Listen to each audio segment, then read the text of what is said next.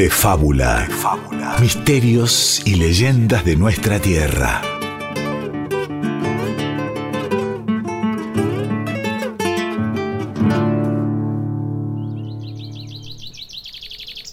Poco después de los primeros tiempos, en las tierras del Gran Chaco, Guarán, el primer hombre al que Tupá le había encargado gobernar la región, comenzó a sentirse viejo y débil. Su labor, tanto con la tierra como con los hombres, había sido ejemplar, pero decidió que era ya momento de confiar el gobierno del Gran Chaco a sus dos jóvenes hijos, Michibeba y Tubichabe.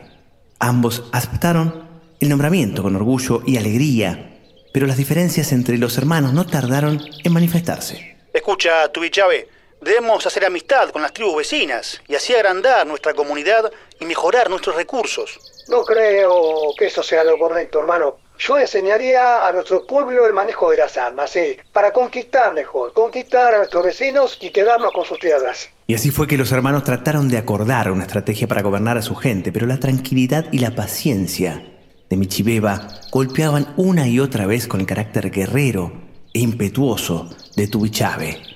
Las ideas de ambos jóvenes eran totalmente opuestas. Uno sereno, soñador, buscaba la paz en la región y la amistad con sus vecinos. El otro, en cambio, deseaba convertir a la comunidad en una población guerrera y temible. Hermano, ¿por qué hacer la guerra cuando nadie aún nos ha agredido? En nuestro padre nunca hubiera elegido ese camino. Nuestro padre era un gran hombre, pero su gestión no fue ideal, hermano. Debemos enfrentar a los que nos rodean. El que primero golpee será el pueblo que sobreviva. ¡A luchar! El tiempo pasaba y las peleas entre los hermanos se hacían cada vez más fuertes. Entonces Aña, el señor del mal, olió sangre y fue por ella. Y en medio de una de nueva disputa, se presentó ante Michibeba y Tubichabe. Escuchen los dos. Estoy cansado de oírlos discutir. ¿Por qué, ¿Por qué no resuelven todo a través de una competencia? Usen arco y flecha y el que más puntería tenga será quien gobierne. Cegados por las opiniones encontradas, los hermanos aceptaron el reto. Treparon al cerro más alto y una vez allí probaron su puntería varias veces, demostrando que ambos eran grandes lanzadores, hasta que Anya usó su oscuro poder para desviar una flecha que había lanzado Michibeba, haciendo que la misma se clavara en el corazón de Tubichabe, quien cayó mortalmente herido. Su sangre corrió veloz, inundando los cerros, internándose en los llanos, socavando la tierra hasta formar un río rojo, el Ifitá, cuyo significado es bermejo. Hermano, te he matado, qué desgraciado soy, hermano. ¿Qué haré ahora? Nuestro padre nunca me lo perdonará. Entonces, Michibeba lloró y lloró amarga y desconsoladamente por días y noches, y sus lágrimas siguieron un camino paralelo al de la sangre que había dejado su hermano. Así se formó otro río, que pronto se pobló de pájaros y luego tomó el nombre de Pilcomayo. Así, los hermanos fueron y aún van juntos, pero jamás se volvieron a cruzar. Chacarera para mi tartagal querido primerita.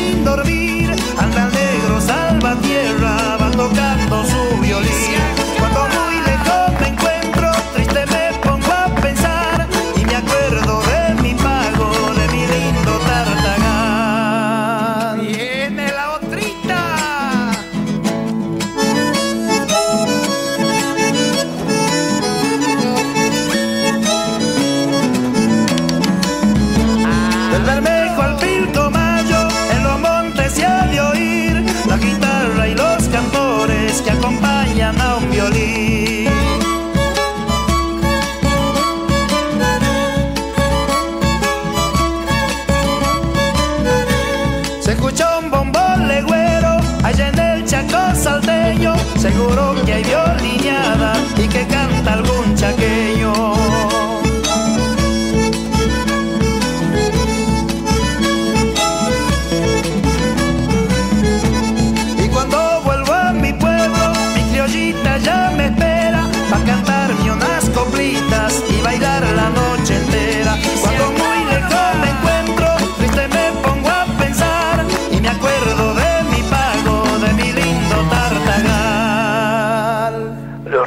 Pilcomayo y Bermejo son dos ríos que corren paralelos en el norte de Argentina y atraviesan la gran llanura chaqueña.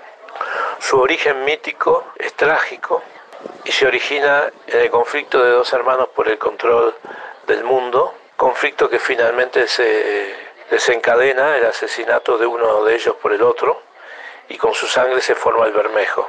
En el arrepentimiento, en el dolor de haber cometido ese crimen, con el llanto del hermano sobreviviente, con ese llanto copioso, abundante, se forma el río Pilcomayo. Es así como de esta historia trágica surgen dos cintas de vida que cruzan uno de los bosques secos más extensos de Sudamérica, brindando vida para la naturaleza y para las sociedades que viven a sus márgenes.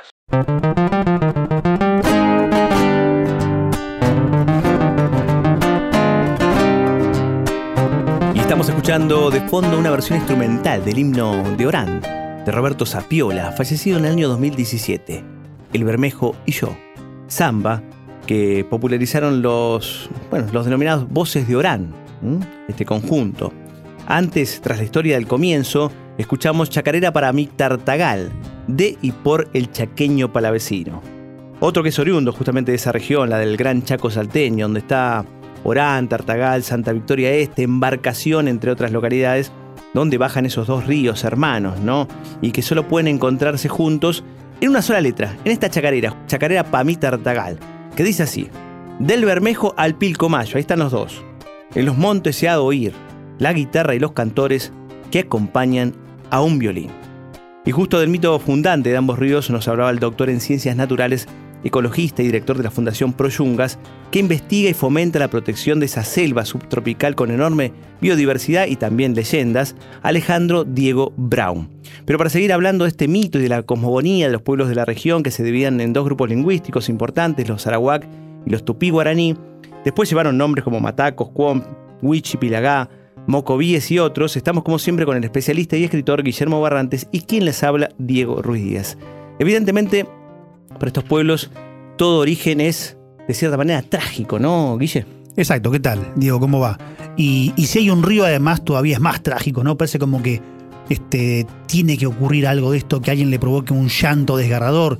Vamos a encontrar en el país este, muchas historias, mitos de- de- del origen de, de- de cauces, ¿no? Y de espejos de agua y de ríos que tienen que ver con el llanto, casi siempre de una mujer, tal vez, este, que pierde un amor, ¿no? Eh, acá lo que tenemos es esto de, original, ¿no? Son dos hermanos, ¿no? Uno, uno en realidad lo que, lo que pierde es mucha sangre, ¿no? Mucha sangre. Tenemos a Tuichabe, que es el mayor, bueno, quiere decir mayor, ¿no? Tuichabe. Este, y, el menor es el, el hermano, Pichibeba, ¿no? Michibeba, con M, Michibeba. Y, y bueno, y acá tenemos esto, ¿no? El, el- la sangre de uno y el llanto del otro.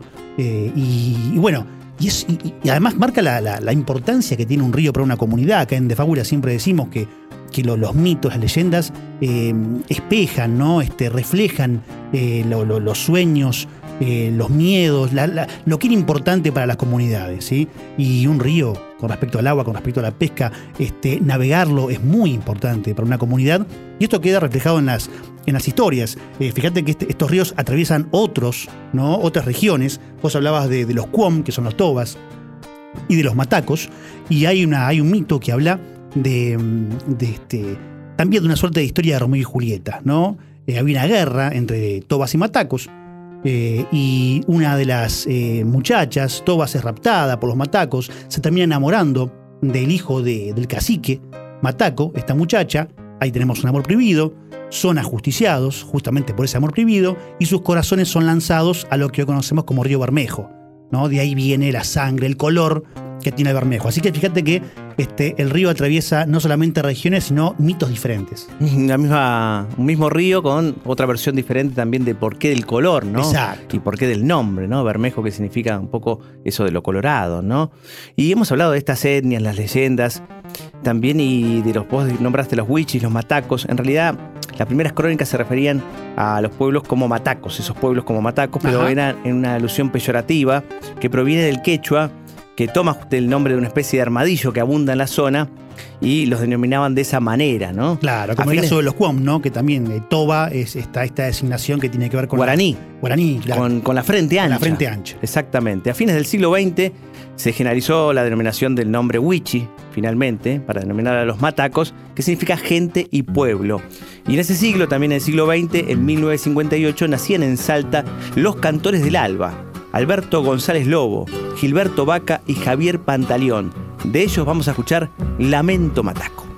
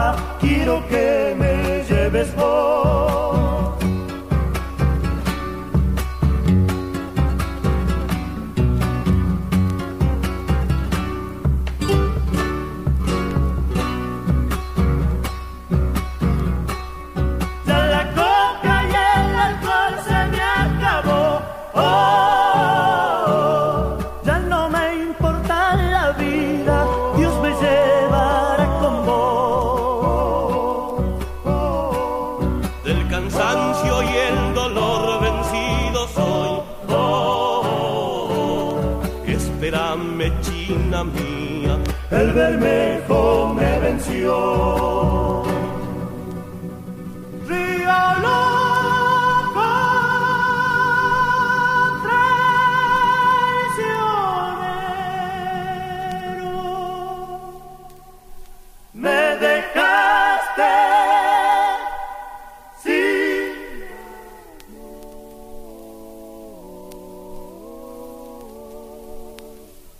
Cuando duerma en mi chalana, quiero que me lleves vos. Cuando duerma en mi chalana, quiero que me lleves vos.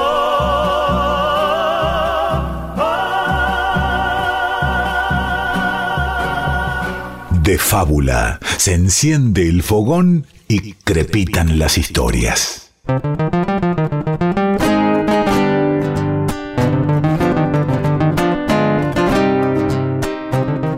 Escuchamos Lamento Mataco, bailecito de Horacio Aguirre y Gilberto Vaca, creadores de la música, en realidad ellos, y Félix Polanco y Javier Pantaleón, autores de esta letra, que narra otra tragedia más en el Bermejo, ¿no?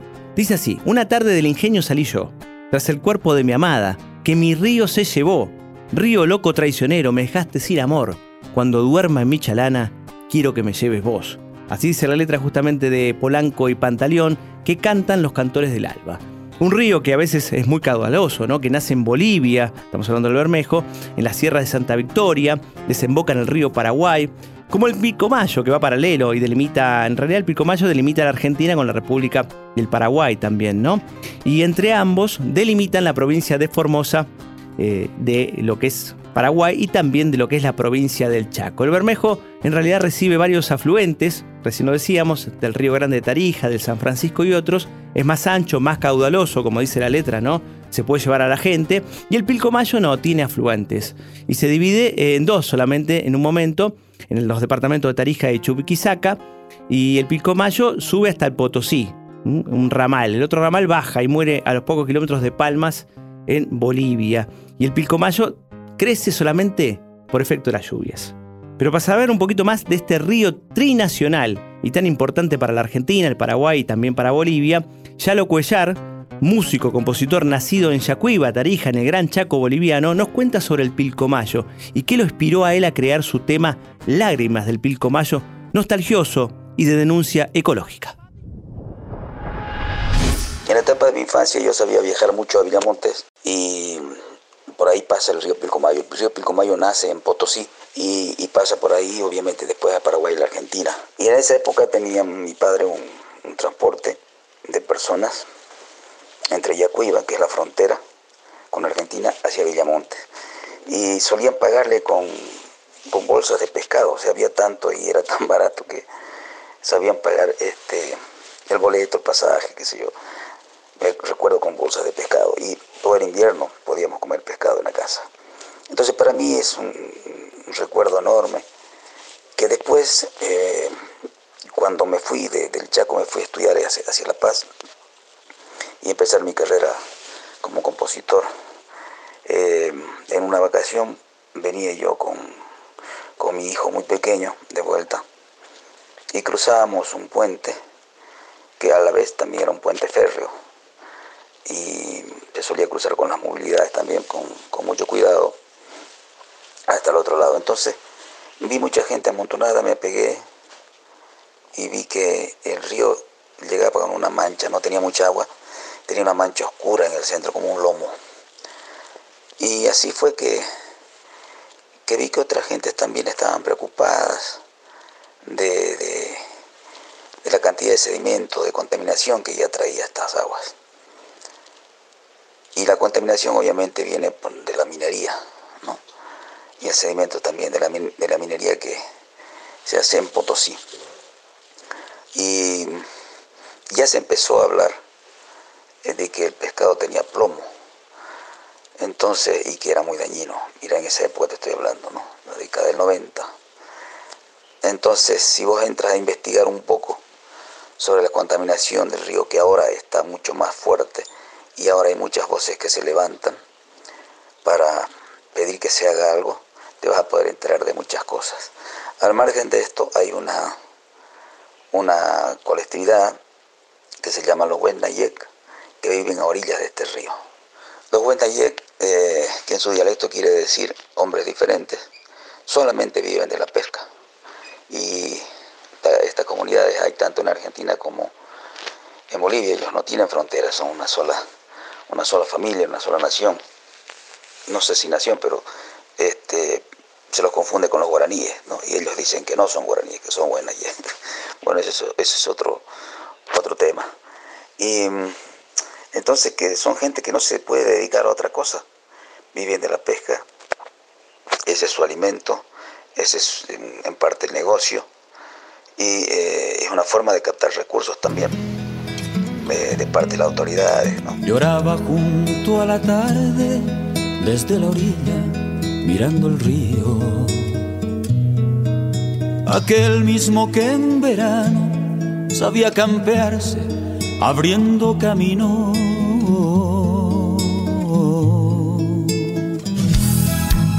La ausencia del agua suele hacerles grieta en la esperanza inquietan su alma y duele que el destructor nunca se cansa.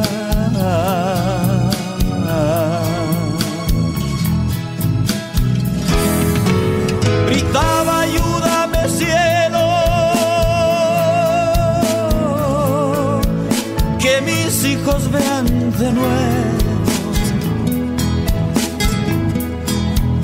Que no tenga que contar el Pilcomay como un recuerdo.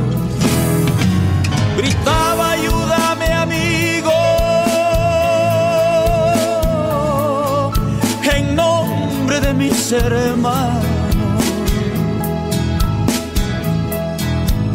No te olvides que del río viene la vida para mi pueblo. A veces bajo la lluvia se nos confunde mirando lejos. las gotas del sur y el sueño que se derrumba desde mis ojos.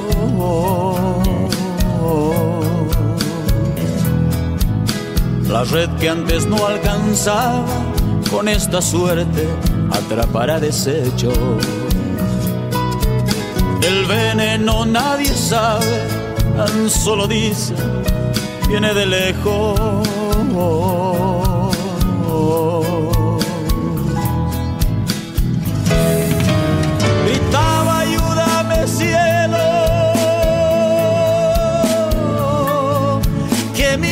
Hijos vean de nuevo. Que no tenga que contar del Pilcomar como un recuerdo. Gritaba, ayúdame amigo, en nombre de mis hermanos. No te olvides que del río viene la vida para mi pueblo.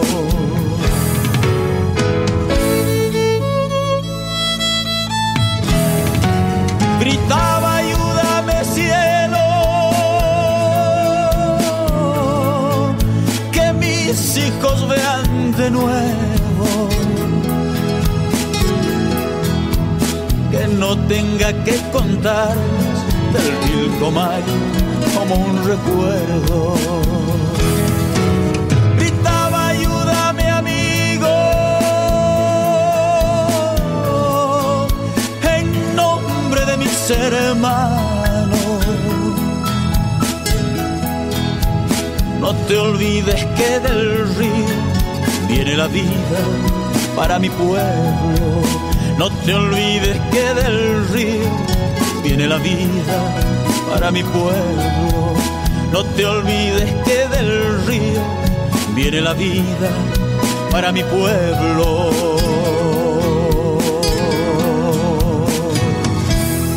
De fábula. Misterios y leyendas de nuestra tierra. Recién pasaba el tema Lágrimas del Pilcomayo de Yalo Cuellar, músico, compositor del Gran Chaco Boliviano, comprometido con su tierra y su gente, ¿no? que formó a niños y jóvenes en la música con su fundación Cambiarte, se llama esa fundación, en la región justamente del Gran Chaco. Y pide que los tres países se comprometan a cuidar este río, el Pilcomayo, y nos contaba la importancia para él, justamente ese recuerdo que él tenía de chico, y las etnias guaraníes y Guayec, así se denominan, que viven de la pesca, ¿no? Y que hay algunos proyectos también de recuperación para que haya más peces, y él desde el arte busca de alguna manera concientizar de la cuestión ecológica, ¿no? Mm, De la contaminación y ese tipo de cosas en ese río tan importante, un río trinacional. Exacto. Bueno, trinacional, ¿no? Atraviesa muchas regiones, ¿no? Eh, tiene que ver con incluso muchas naciones, estos ríos, como decíamos en un comienzo. Y mm, vos recién hace un ratito nombraste a Potosí, y del Potosí baja otra leyenda que habla del origen de estos ríos y de por qué corren como corren. Eh, y también reflejan esto de vuelta, ¿no? Esto de cómo estos ríos atraviesan regiones y historias, ¿no? Eh, porque se cuenta eh, en aquellas tierras del Potosí que eran dos hermanos, llamados justamente Bermejo y Pilcomayo. Eh, también este, hay una. este, se, se pelean, ¿no? Uno quiere este, gobernar de una forma, el otro de otra, pero acá no llegan nunca a la pelea, ¿sí? Bermejo dice: Mira, antes de pelearme con vos, me voy. Y se retira, ¿sí? Pilcomayo quiere seguirlo porque lo extraña, es su hermano, ¿sí?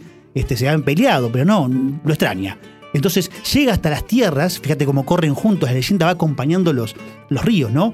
Este, corren juntos porque Pilcomayo busca Bermejo, no lo encuentra, llega a las tierras del cacique Paraguay, que vendría a ser el río Paraguay, este, le pide ayuda a Pilcomayo, Paraguay acepta, mezclan sus aguas, ¿sí? se convierten entonces en, este, juntos en el río Paraguay que baja, ¿no? y se encuentran finalmente con Bermejo, se encuentran los hermanos, se convierten en el río Paraná y desagotan en el río de la Plata.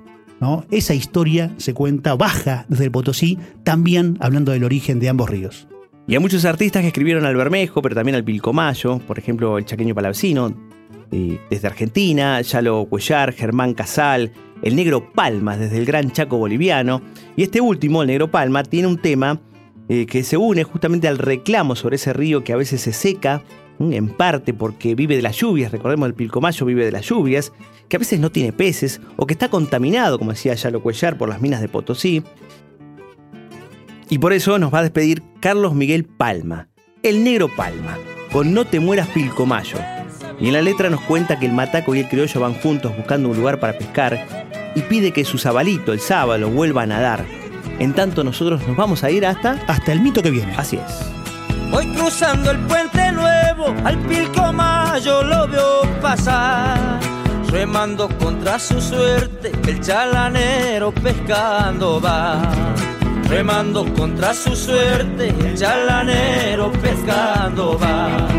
Cargando vaso a cuyico y un trago corto para remojar. Mientras suelta su pollera con la esperanza de algo enredar mientras suelta su pollera con la esperanza de algo enredar. Que Dios bendiga tus aguas, nunca la deje secar.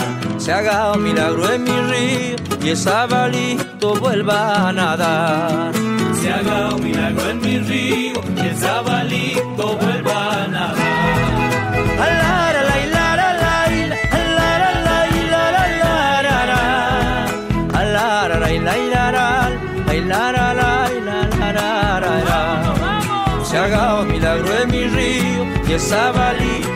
Sabalito vuelva a nadar. Vamos con los tristes,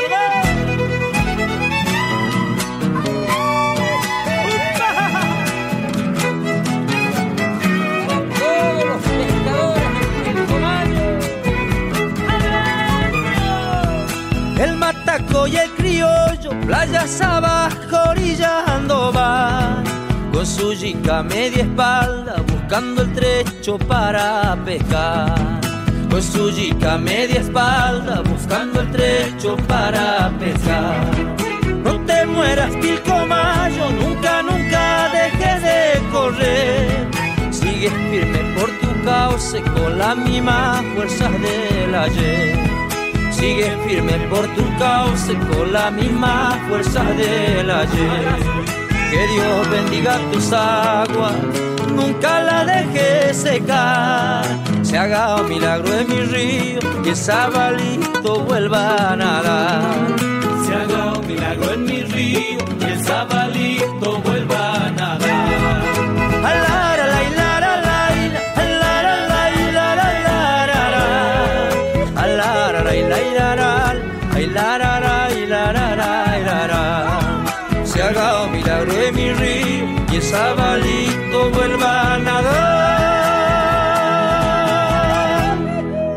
De fábula.